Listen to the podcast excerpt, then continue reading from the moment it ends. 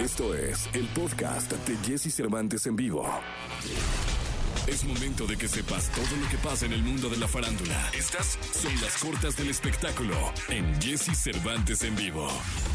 Los Lakers serán la base de una comedia que está preparando la guionista, actriz y productora Mindy Kaling. Se trata de una serie que constará de 10 episodios y girará en torno de Lisa Reed, que tiene que lidiar con los problemas familiares y de negocios que se derivan de estar al frente de un equipo con el glamour y la importancia de los Lakers. El artista urbano puertorriqueño Osuna lanzó el video musical Mi Niña Life, una versión en vivo de un tema que estrenó hace un año dedicado a su hija Sofía y al Día del Padre. Dicen que padre es cualquiera, pero el que es padre sabe no es así. Felicidades a todos los padres del mundo, escribió el cantante en su cuenta de Instagram. Garbage continúa con la promoción de Not Goods No Masters, su séptimo álbum de estudio que acaba de ser lanzado, presentando el cuarto sencillo de este material, The Crips. Este tema es la continuación a Wolves. Podcast. Escuchas el podcast de Jesse Cervantes en vivo. Toda la información del mundo del espectáculo con Gil Barrera.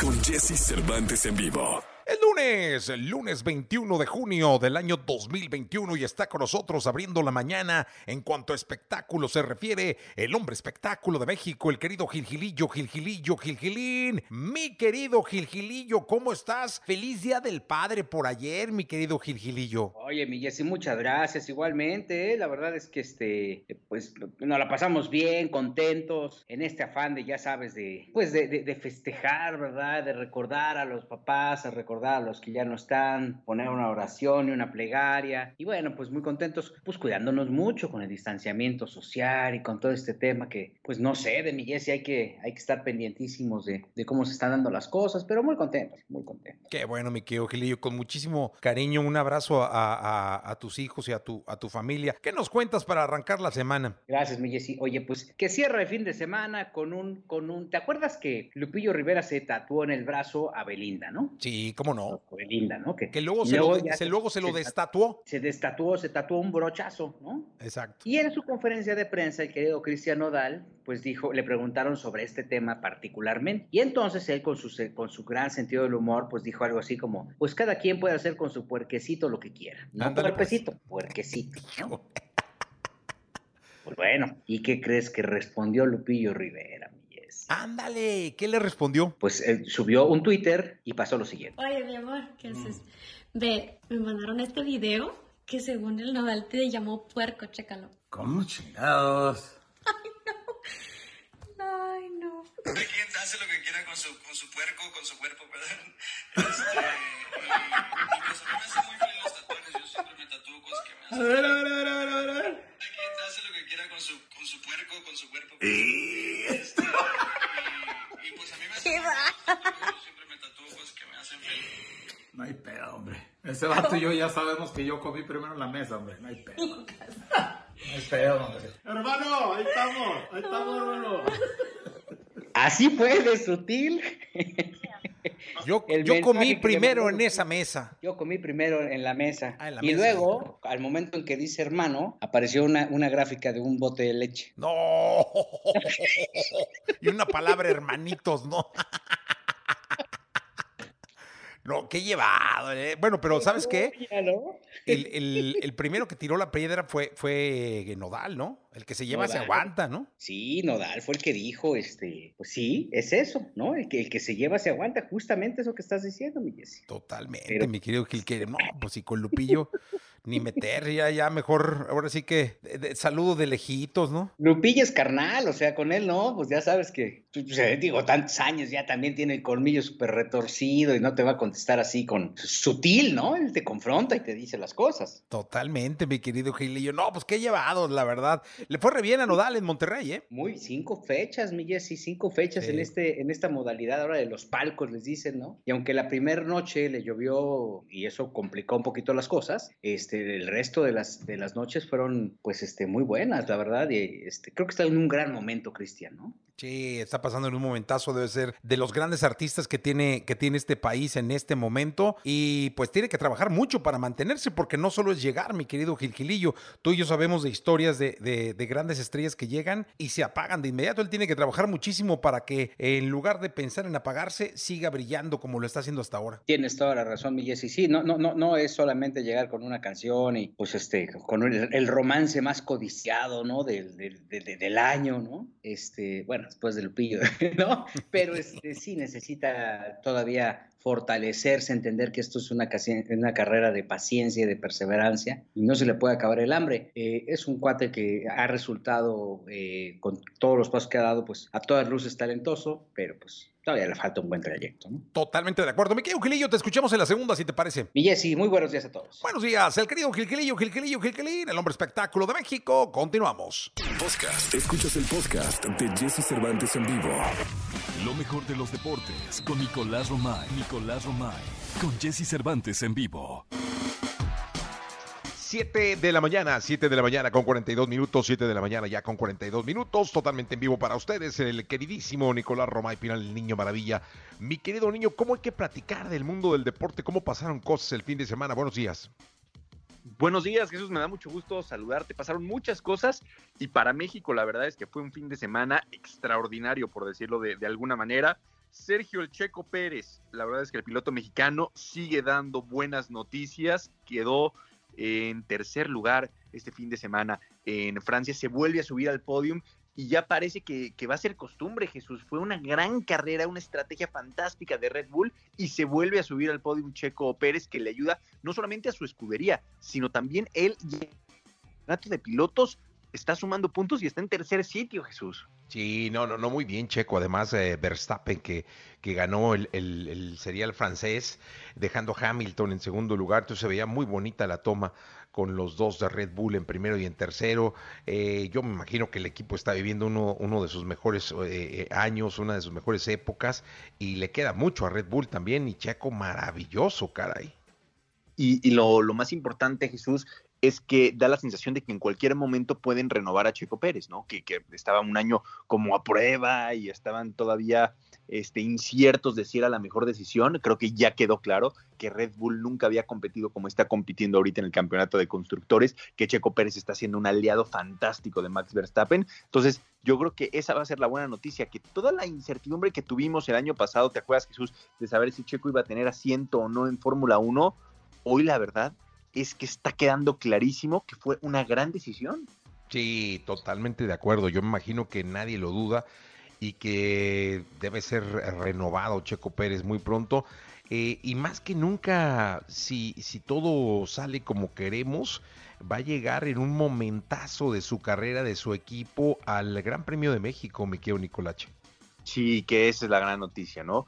Que va a haber Gran Premio en México, que va a haber eh, actividad en el Autódromo Hermanos Rodríguez y que Checo Pérez ya no va a llegar nada más para ver si suma puntos, ¿no? Que así eran las, las carreras pasadas en México, ¿no? A ver si Checo Pérez suma puntos, no.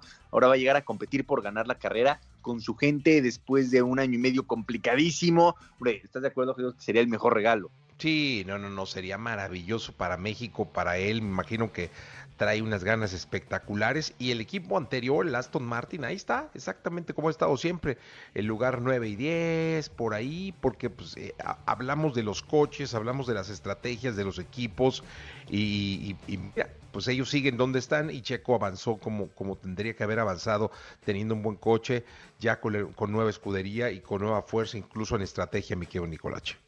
Eso es sumamente importante. Veremos cómo sigue avanzando la temporada de Fórmula 1. Oye, Jesús, y en el tiro con arco, fíjate que Aida Román, Alejandra Valencia y Ana Vázquez tienen la plaza para los Juegos Olímpicos de Tokio. Consiguieron su plaza este fin de semana en equipos, lo cual también es una fantástica noticia, porque yo creo que es una de las disciplinas que siempre, o por lo menos en los últimos Juegos Olímpicos, nos ha dado muchísima ilusión y creo que ahí hay posibilidad de medalla, así que que consigan este pase por equipos en la rama femenil es una gran noticia.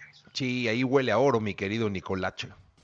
Sí, la verdad es que puede ser una de las disciplinas, uno de los deportes en donde México se puede colgar la medalla de, de oro. Y por el otro lado, el béisbol, la selección mexicana de béisbol se sigue preparando para los Juegos Olímpicos. El día de ayer, en su gira del adiós, derrotó a Venezuela 3 por 4. Eh, fue un partidazo este, tuvimos la oportunidad de transmitirlo en Claro Sports, en el estadio Alfredo Harpelú y México derrota a Venezuela. Así que ya cada vez más cerca de los Juegos Olímpicos y los diferentes deportes, ya sea de conjunto o individual, se van preparando para esta justa. Sí, ahí vamos, vamos ajustando tuercas en las distintas eh, disciplinas para tratar de hacer un buen papel en la delegación mexicana y que pongan en alto nuestro país como de pronto ha pasado en otros Juegos Olímpicos. Nicolás, muchas gracias, te escuchamos en la segunda.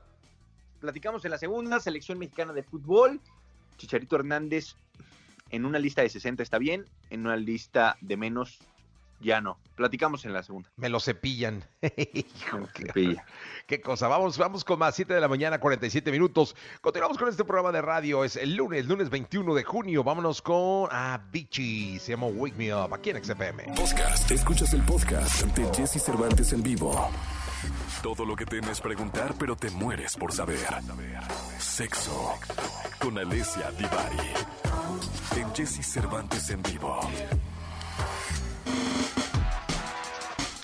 Bien, son las 8 de la mañana con 15 minutos, 8 de la mañana con 15 minutos. Saludo con cariño, Alessia Divari. ¿Cómo festejaste a tu papá el día de ayer? Hola Jessy, feliz día también ayer. Ah, muchas gracias, muchas gracias, muchas gracias, querido público. Y a, todos los papás que nos están escuchando. Este, yo a mi papá, bien, hablé por teléfono, hablé un ratote con él por teléfono porque no lo pude ir a ver porque vive en otra ciudad.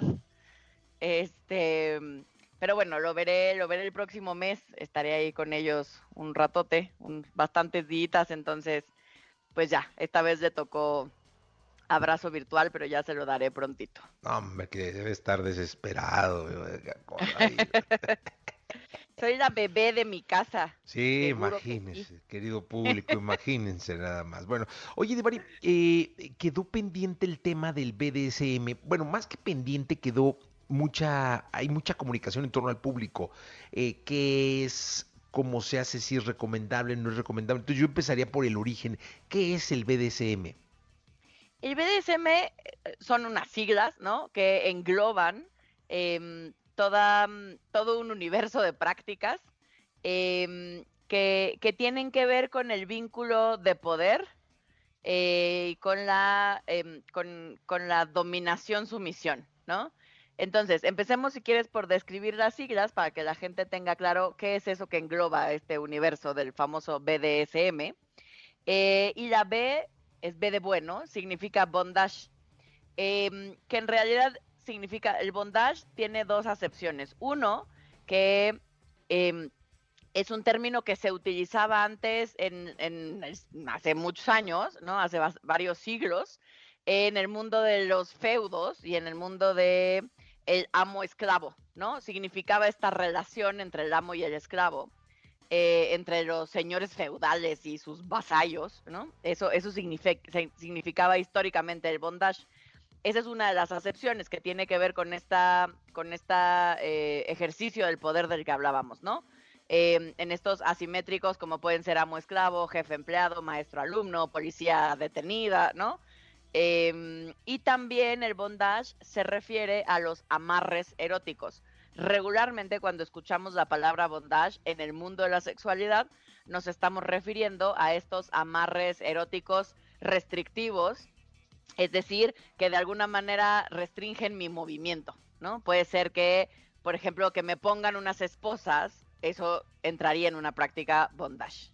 Oiga, parece que el doctorado se lo estaba entrando en bondage. no, no. ¿Cómo pues sabe usted esas cosas? Qué bárbaro. Pero este, para que se vea que una le estudia, pues no. No, claro, no y queda duda. La, la D de dedo puede significar disciplina o dominación. La disciplina tiene que ver con las prácticas eróticas relacionadas con reglas, castigos, eh, protocolos de comportamiento, posturas en función de la circunstancia que estás viviendo. Y la dominación eh, tiene que ver cuando una persona, por ejemplo, adopta un rol dominante, eh, es decir, esto significa que va a actuar en función de su voluntad y su deseo sobre la otra persona.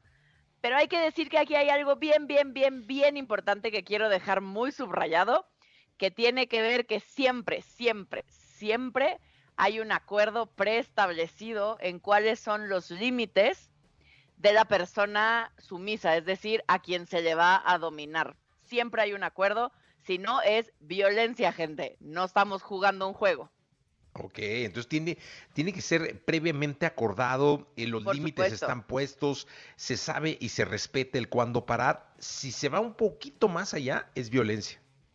Exacto, siempre, siempre se respeta los límites que la persona sumisa, que es sobre quien se va a ejercer en este juego el poder o la dominación, eh, haya puesto los límites con antelación y, por supuesto, invariablemente en cualquier momento que alguna de las partes o de los involucrados quieran parar, en ese momento se para, porque es un juego.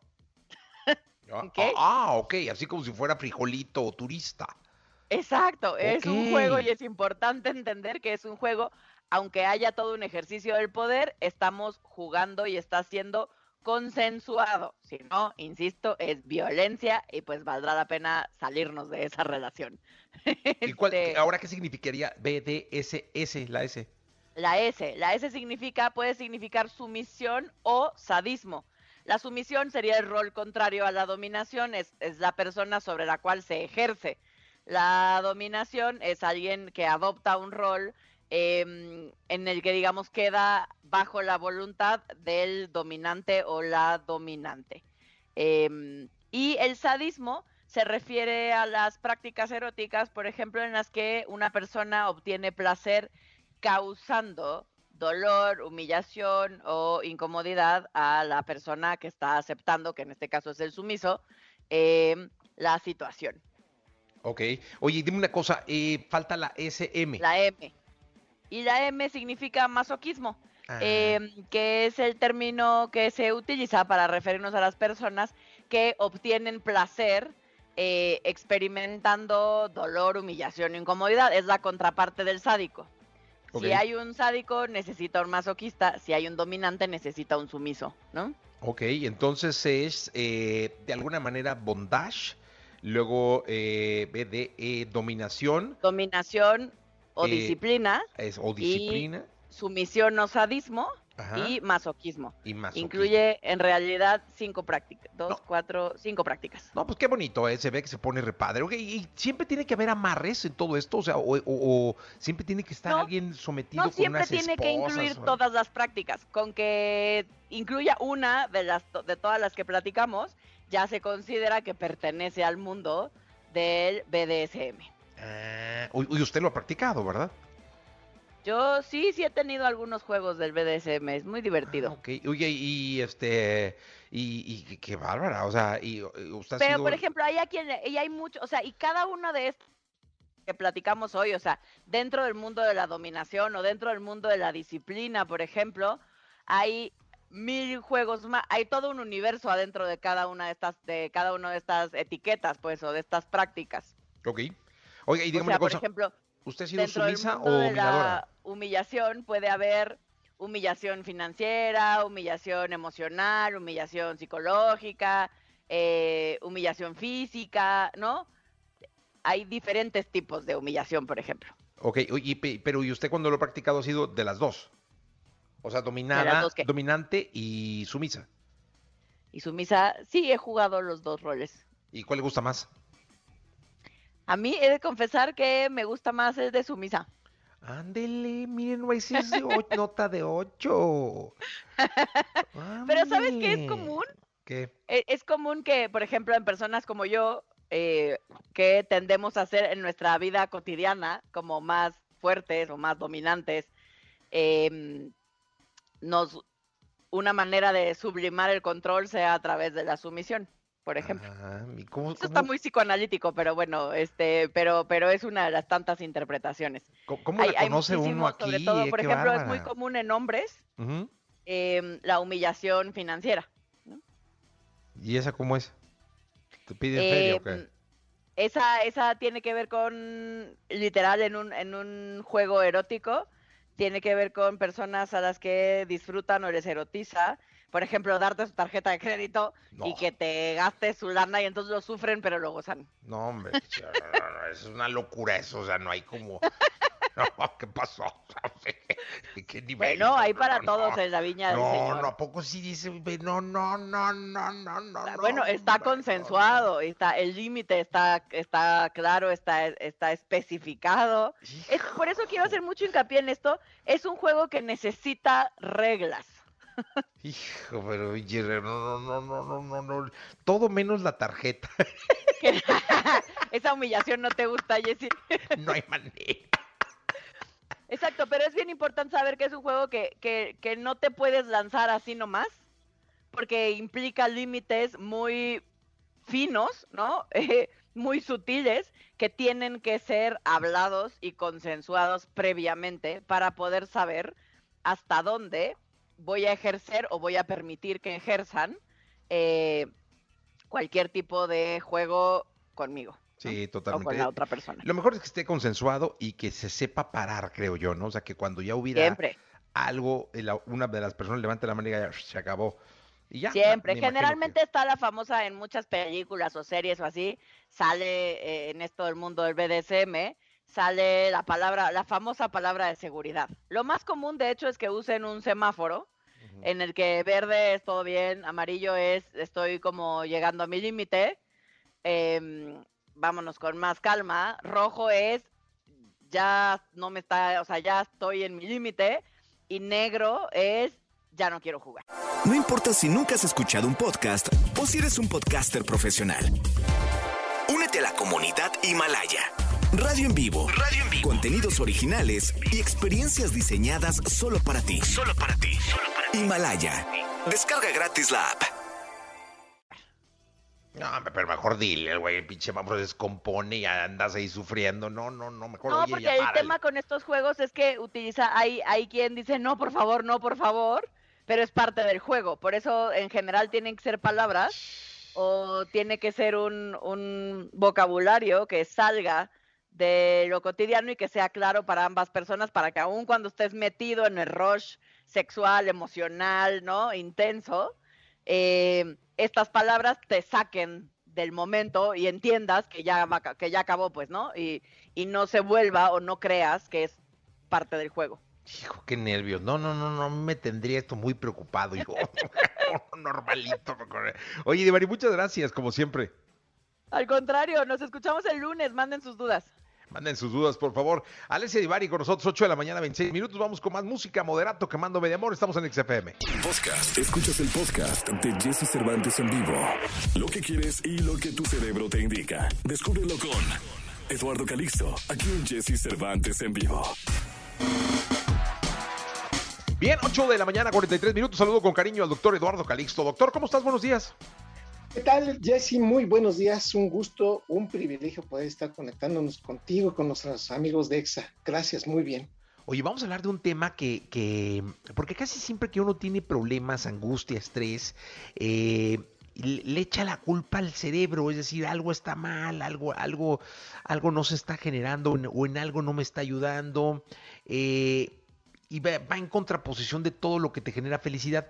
Y cuando estás alegre, luego como que nunca recapacitas en que también de allá viene todo lo que te puede suceder para que pues, el bienestar que estás viviendo te lleve a encontrar la felicidad. Vamos a hablar del, del cerebro y la felicidad, mi querido doctor.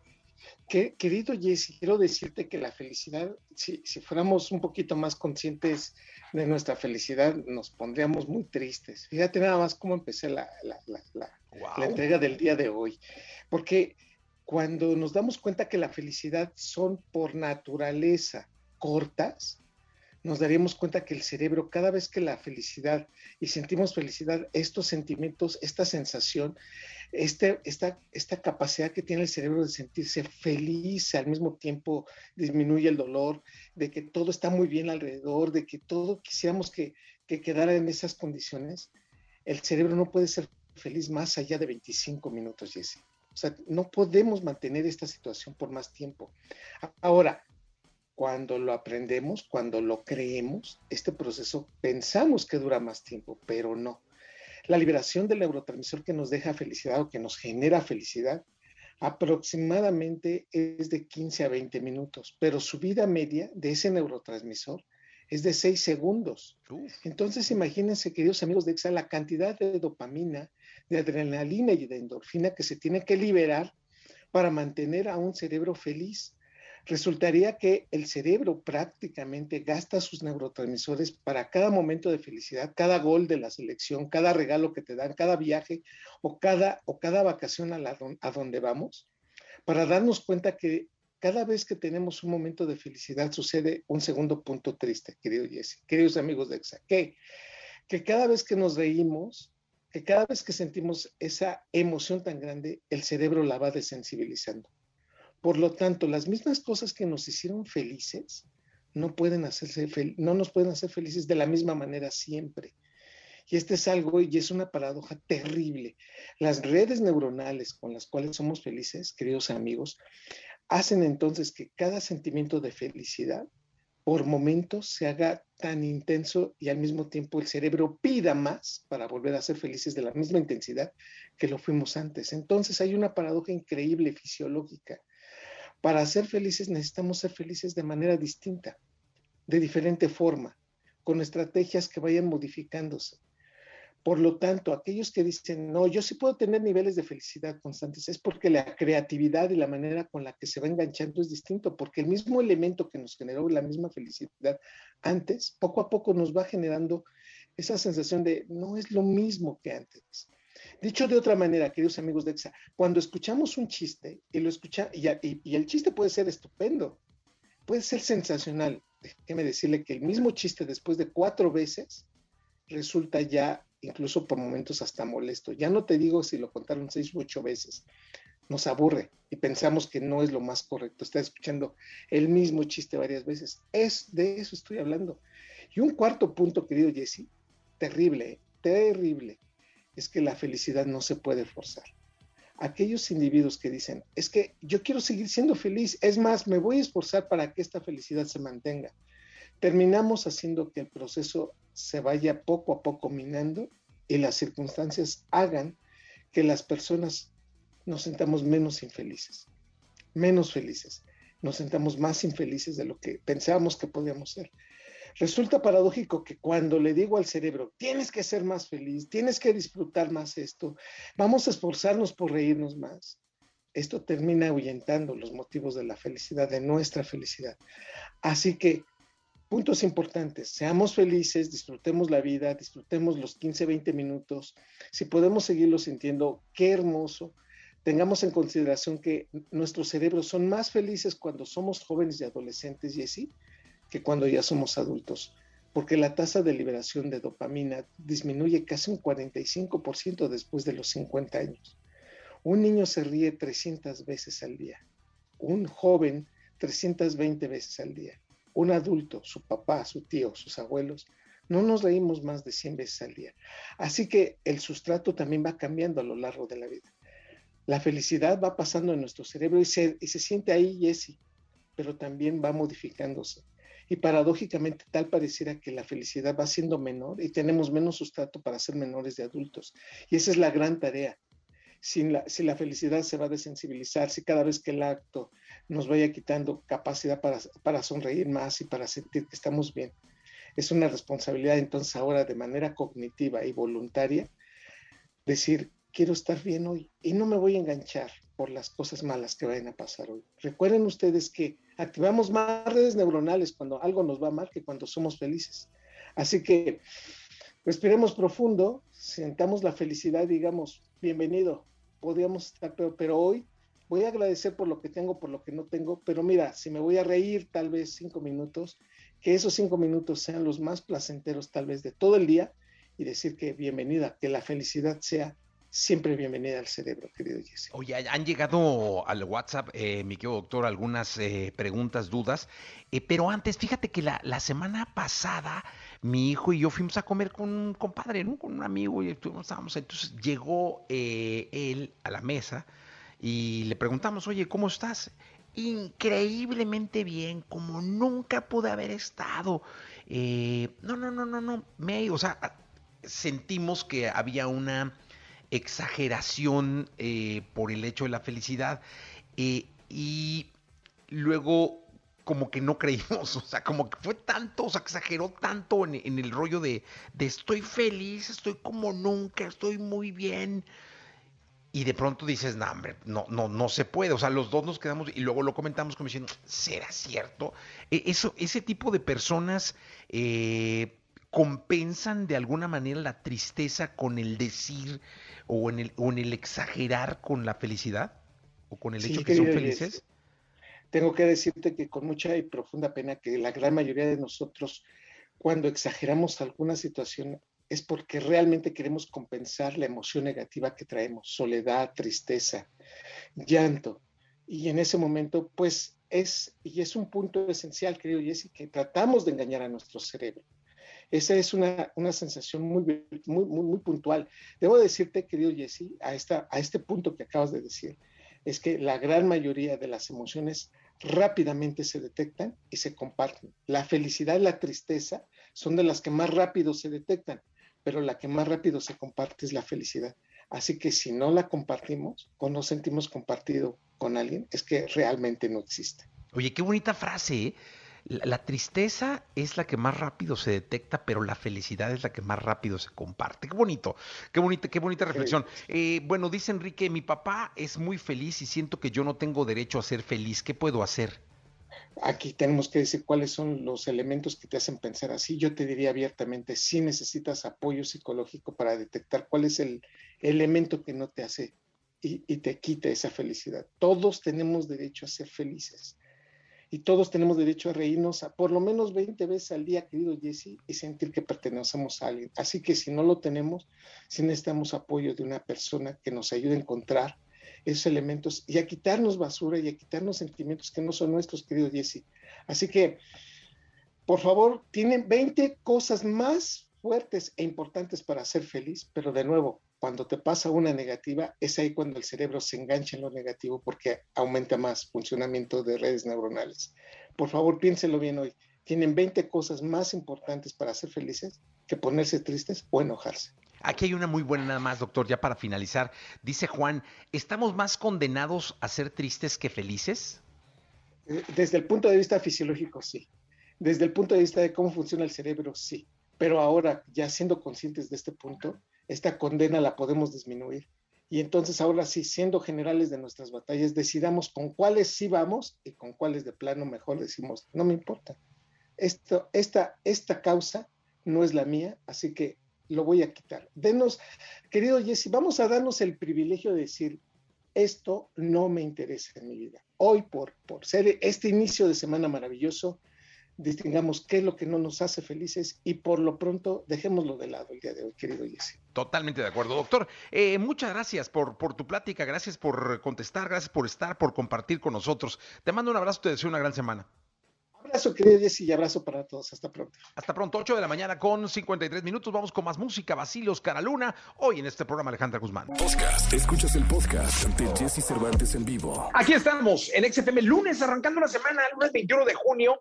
Eh, y me da muchísimo gusto tener la oportunidad de presentar a todos ustedes a una gran estrella, una gran artista, una gran amiga. Hace mucho tiempo que no la veía, me da gusto. Estuvimos platicando antes de entrar al aire. Alejandra Guzmán. ¿Qué tal, Jessy? Qué gusto, qué gusto estar aquí otra vez. ¿Cómo está el artista? Estoy emocionada, estoy eh, armando un show distinto, nuevo. Es un streaming que vamos a hacer desde el Auditorio Nacional, pero es diferente porque imagínate ese gran lugar sin gente y me está obligando a sacar un poquito más de mí.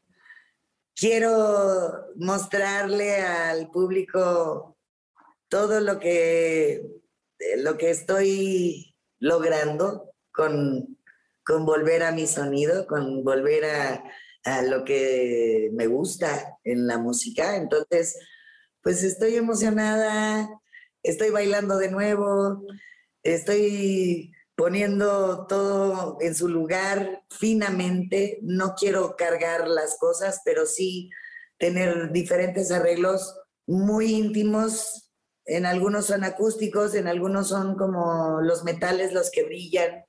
Hay solos hasta de panderos, por ejemplo. Musicalmente está muy sabroso porque puedo aprovecharme de que tengo éxitos y poderlos escuchar diferente es lo que quiero. Hacerlo en 360 también para hacerle un diferente, como que crear diferentes sensaciones. Porque tú sabes que el auditorio es enorme. Y sin gente, pues más, ¿no? Entonces sí, nos estamos dedicando a irnos más a lo íntimo. Oye, Alejandra, cuando se han dado tantos conciertos como tú que has dado miles de conciertos de hace eh, pues algunos años, cuando se han grabado tanto, cuando se han hecho tantos éxitos, ¿cómo es pararte a empezar un show? Es decir, ¿cómo, cómo es detener a todos, juntarlos y decirles, a ver, vamos a un auditorio nacional, quiero así, ¿cómo es empezar y cómo es parar? Pues empieza por eh, una lluvia de ideas en la cual está el director musical, estoy yo, está, ahorita estoy eh, formando este show con Mariana Centeno. Al señor Centeno lo conozco desde hace mucho que me hacía el sonido, eh, pero es gente muy creativa, entonces empezamos con la nueva música.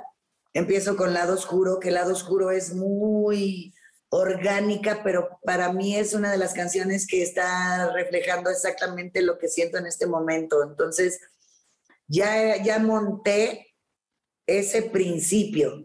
De ahí tienes que ir encrechendo en, en, este show, porque a veces empiezas muy arriba y vas para abajo. Entonces siempre tienes que tener un ritmo. En la música eso es lo, lo sabroso. Y, y, pues hay tres partes. En esas tres partes eh, se ponen las canciones que tienen que ver dependiendo del ambiente que vamos a poner y cada de esos tres momentos tienen diferente vestuario, diferente luz, de, diferente stage, pero eso es lo que podemos hacer on streaming porque se pueden meter cosas, puedes parar y, pues crearlo, ¿no? No es igual que en vivo y órale, vas, un, dos, tres, venga. Entonces, sí tienes otras oportunidades de producirlo diferente, pero al final todos los shows los disfruto mucho. Eh, la parte creativa es lo que más me gusta hacer a mí. Soy muy, se me ocurren muchas cosas y luego quiero volar, y luego quiero este, poner cosas que me dicen, a ver, Ale, tranquila, bájale, bájale. ubícate. Y yo, no, eso es lo difícil cuando, cuando te dicen no. ¿Cuál ha sido el mejor concierto de tu vida? En cuanto a lo que vi de escenarios los más grandes del mundo, y los más sabrosos con Versus. Con Versus fue la gira más eh, importante en, en América de, de, dos latinas. Entonces creo que ese fue un gran acierto. E, ese, esos han sido los shows donde tú has terminado y has dicho, caray, estuvo muy cañón. Sí, porque en ese show había una rivalidad entre nosotras y entre el público. Entonces se armaba todo, todo el mundo se ponía la camiseta y lo divertido es que nunca bajaba la intensidad. Entonces fue una gran oportunidad de cantar, imagínate, en el Radio City Music Hall, en el Hollywood Bowl, que yo no sabía que había límite de, de, de, sonido. Entonces, si tú te pasas un decibel, te cobran eh, 10 mil dólares por decibel. Y yo, a ver, güey, entonces de repente me bajaba a escuchar, porque es un sonidazo, eh, el Madison. El Madison, Square, el Madison Square Garden. Ahí también dije yo, se siente. Y me encanta poder haber logrado eso y quiero más. Quiero y sigo soñando. Sueño con, en Las Vegas también fue espectacular, pero hay muchos escenarios que nunca había pisado. Y el los gritos, me acuerdo mucho de los gritos de la gente y era, era muy intenso. Ahora, yo también en mis shows siempre he sido una loca. Hasta yo me acuerdo cuando me aventaba al público, que, que una vez casi me quedo ahí en la, en una barra para tapar a la gente. Dije, yo un día me voy a quedar ahí. Pero yo me aventaba, yo tú sabes que a mí me valía. Entonces ahora sí creo que he sido un poco más conservadora en este aspecto. ya tengo dos caderas de titanio que tengo que cuidar. A pesar de todo, sigo brincando, sigo bailando. Sigo siendo yo porque pues es el lugar donde más me divierto. Oye, si tuvieras que hacer otro versus, ¿contra quién te, contra quién, con quién te gustaría hacerlo? Pues es que realmente mi rival fue Gloria, no fue nadie más. Entonces, funcionó y funcionó por eso. Eh, había una idea de hacer con, con, otra artista algo más, pero es bien difícil cuando tienes que comprender y tienes que aprender a, a, que es 50 y 50 y que no eres tú nada más en el escenario. Entonces tienes que también ceder y aprender a compartirlo, que es muy difícil. Créeme que a veces yo decía, a ver si esto termina bien, pero entre Gloria y yo siempre hubo una, un respeto, porque era, eh, a, mí me gusta cómo trabaja, ella es muy trabajadora, entonces en eso sí, siempre la respeté. Hasta se, se aventaba unas fotos al, al, final del show que yo decía, no, hombre, yo, yo no aguanto. Pero me gustó mucho. Ahora, todo lo que me ha enseñado es a ver si hay más oportunidades y puedes lograr algo mejor de lo que has visto y has hecho, hazlo. Pero tienes que aprender a respetar y a compartir y a, y a ceder.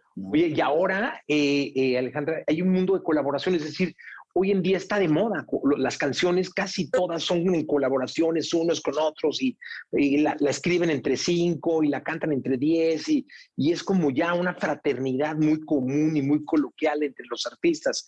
¿Tú cómo vas? ¿Con quién te gustaría? Este, ¿Ha salido algo de aquí en adelante? O sea, no, no de lo que hubieras hecho antes. Yo de aquí en adelante tengo una idea de hacer algo, pero no te lo puedo decir porque quiero que se me haga con un productor americano muy loco que me encanta. Ahora, a mí me gustaría cantar con alguien, pero no, no soy reggaetonera. Y ahorita, por ejemplo, me gustaría invitar a alguien y en ese estoy en un dilema de ¿a quién invito? ¿Sabes? Porque en el último show, que fue en febrero del año pasado, estuve eh, gracias a Dios, con, con Sabo Romo. Ahí estuvo cantando conmigo la de viento, que se me hace un gran regalo de Dios, porque admiro muchísimo a los caifanes, ¿no? Entonces, me gustaría alguien así, pero no, no se ha dado y ahorita con la pandemia como que todo el mundo está todavía metido en su casa, entonces, a ver qué se da, voy a buscar a ver en qué, en qué, qué se me ocurre. Se me ocurre un gran músico, pero no tiene chance de venir. Entonces, pues a ver, a ver qué pasa. También a veces, a veces sucede y a veces no sucede. Oye, ¿sabes con quién deberías hacer algo con Pink? Digo, ah, nunca está de más este, buscar y en una de esas encontrar, ¿no? es que si te digo lo que tengo para el año que entra, te muero. Pero no lo voy a decir. No, pero no lo escucha nadie. O sea, ¿quién nos va a escuchar, caray? Nadie. Estamos aquí nada más nosotros, la radio. Deben estar tres o cuatro ahí conectados. Nada más te voy a dar una pista. Hizo una canción que me encanta ahora nueva de Chucky. Ay, ay, ay, ay. Moreno, pues. ya no te voy a decir más. No, ya, sigue, sigue, sigue. Ahí está. Hay cosas en el universo que ahí están. Nada más hay que pedirlas, hay que decretarlas. Seguro, seguro. Y cuéntanos cómo, cómo, cómo cierras el año, cómo, cómo, cómo pinta el final de este 2021. Eh, mira, yo en esta pandemia aproveché, empecé a actuar de nuevo y después de 29 años hice una serie que va a salir en Amazon en septiembre. Y también voy a hacer unas caricaturas, una voz de un alien con Pitbull, que también hace una voz, pero del, del personaje principal. Em, ¿Qué más tengo?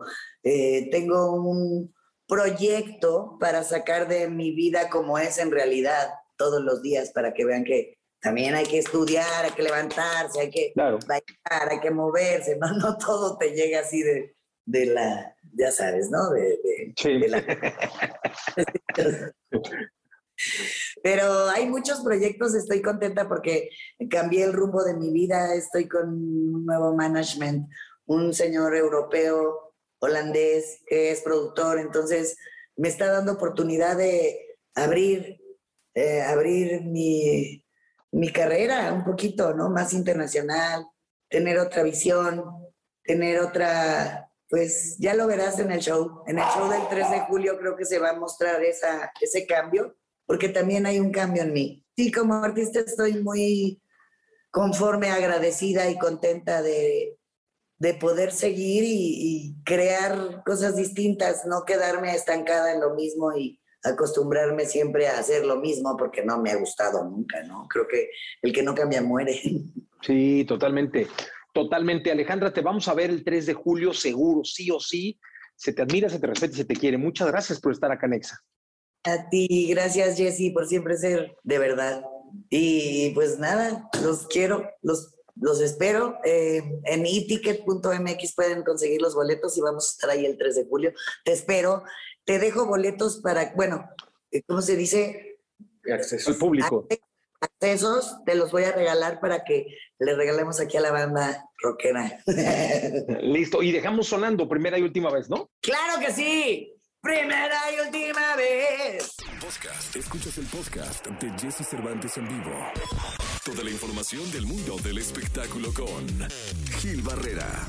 Con Jesse Cervantes en vivo. Llegó el momento de la segunda de espectáculos del día de hoy, 21 de junio del año 2021. El querido Gilgilillo, Gilgilillo, Gilgilín, el hombre espectáculo de México. Mi querido Gilgilillo, ¿qué nos cuentas? Oye, pues siguen las broncas muy fuertes con este tema de Guerreros 2021, este reality de Televisa, porque recordarás que arrancaron, es un, un- un programa de, pues de fortaleza, de estos de acción que están tan, tan de moda, ¿no? Deportivo, pero los contagios en, eh, por el tema de COVID están a la, a la orden del día, cada vez son más las personas que están saliendo desafortunadamente positivas de COVID, y bueno, pues obviamente esto está tomando, está llevando a tomar la decisión incluso de ya no regresarlo al aire, ¿eh? Híjole, ¿de verdad? Sí, Pues sí, es sí, que- sí, es, sí, es algo sí. que están analizando porque el tema se está saliendo de control y pues obviamente lo que quiere Televisa ante todo es preservar la salud de sus participantes, de su personal técnico, staff, ¿no? De producción y bueno, pues este, antes que otra cosa suceda, prefieren mil veces de tener un proyecto que, que tener un proyecto que vaya, que vaya a estar generando conflictos todo el tiempo, ¿no? No, pues qué bueno, mi querido Gil. La- mira, en, en estos casos, eh, cuando la pandemia resurge o, o vuelve a salir de, de- de las entrañas de algo que se pensaba estaba controlado, lo mejor es la prudencia. Siempre lo he dicho, el no confiarse, la prudencia. Y creo que Televisa lo ha hecho bien y no tendría por qué no hacerlo en esta ocasión. Sí, sí, sí, la verdad es que, bueno, pues una pausa no le, no le va a hacer daño, ¿no? Y, y- y, bueno, pues lo más importante, como bien dices, es la, la estabilidad de todo el personal, de toda la gente. Lo están haciendo muchas empresas de una manera muy responsable, entonces, pues vamos a ver cómo se acomodan las cosas. Este, deseamos de todo corazón que el tema no agrave, pues, o sea, que al final sea controlable también el, el- el tránsito de, de quienes están padeciendo COVID por la enfermedad misma, ¿no? Sin tener mayores consecuencias. Y bueno, como bien dices, este, que la cordura sea alrededor de esta situación, que la prudencia sea, y pues, este, pues esperar lo que se tenga que esperar, Jessy, tomar las mismas previsiones de todo el tiempo y lo que nos dicen las autoridades de salud en todo el mundo, ¿no? No, no porque en otros países ya estén como al tiro. En Nueva York ya van al 70% de la vacunación, por ejemplo. Entonces ya de alguna manera están pensando, están ya reactivando. La ciudad la reactivaron la semana pasada, pero obviamente la población es completamente diferente en cuanto a, a- dimensiones, ¿no? Entonces no quiere decir que sea un tema, un patrón que tenemos que copiar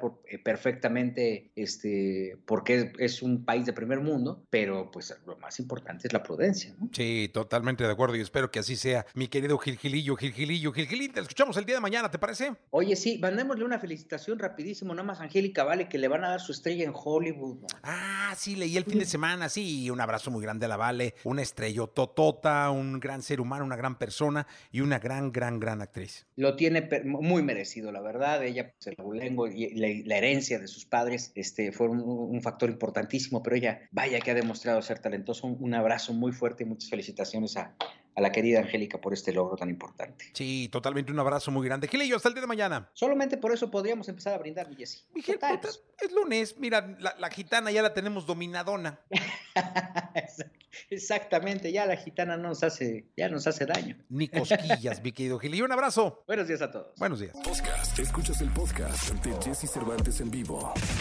Lo mejor de los deportes con Nicolás Romay. Nicolás Romay. Con Jesse Cervantes en vivo. Bien, llegó el momento de la segunda de deportes. Está con nosotros eh, Nicolás Roma y Pinal, el niño maravilla. Le niñé, ¿qué nos cuentas en la segunda? Jesús, me da gusto saludarte. Buenos días de nueva cuenta. Fíjate, ayer Copa América, Venezuela empata con Ecuador 2 por 2 y Perú le gana a Colombia 2 por 1.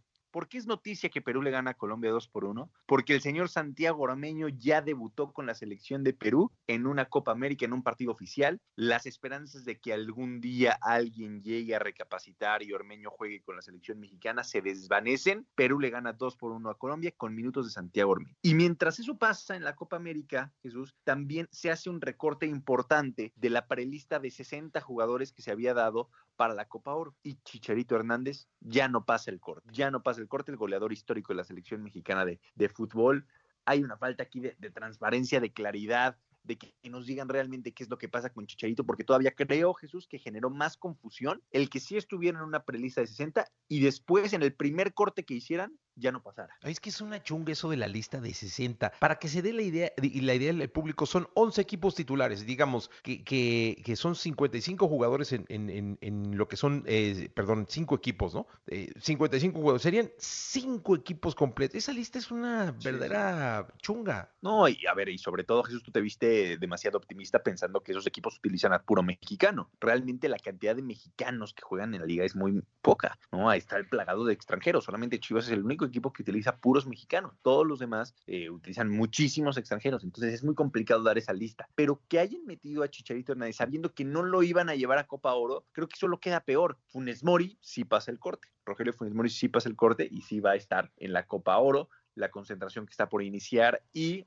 Después se tiene que dividir de esa, esa lista, esos convocados, entre los que se irán con el Jimmy Lozano a los Juegos Olímpicos de Tokio y los que están en la Copa Oro con Gerardo del Tata Martino, que yo creo que su, eh, su presión ha cambiado, ¿eh? La Copa Oro ya empezaba a, presionar un poquito más de lo que hace meses, en donde el Tata Martino salía y decía, no, hombre, que se lleve lo mejor a Juegos Olímpicos. Ahorita yo creo que el Tata Martino está viendo que no le mete gol a nadie, que hay problemas en defensa, hay muchas cosas. Habrá cambios y habrá que, pues, rehacer la estrategia. Sí, totalmente de acuerdo, Nicolás Chogui. Te voy a decir una cosa, eh, alguien tiene que entrevistar algún día al Tata y tiene que, que, dar respuestas. Eh, tiene que dar la respuesta del Chicharito, tiene que dar la respuesta de Ormeño, de cómo dejó ir Ormeño, se le fue, eh, y, y si ni siquiera chistar porque tampoco es que lo hubiera ya llamado o lo estuviera usando, lo tuviera en planes. Eh, yo creo que mucho tiene que explicarle al aficionado mexicano eh, antes o después de la Copa de Oro el, el, Tata Martino. Yo a mí me da la sensación de que por más que haya comunicación con Gerardo Martino, se va, va a amagar, va a salir por la tangente. Creo que ya es un tema más de Federación Mexicana de Fútbol, Gerardo Torrado o John de Luisa, que alguien nos explique. Así como el viernes nos hablaron con la claridad de no griten cuando despeje el portero rival porque nos van a quitar puntos porque nos vamos a quedar sin mundial por tantas consecuencias, con esa misma claridad que nos digan, a ver, sí, está castigado Javier Hernández, punto, se acabó el dilema ya, se acabó.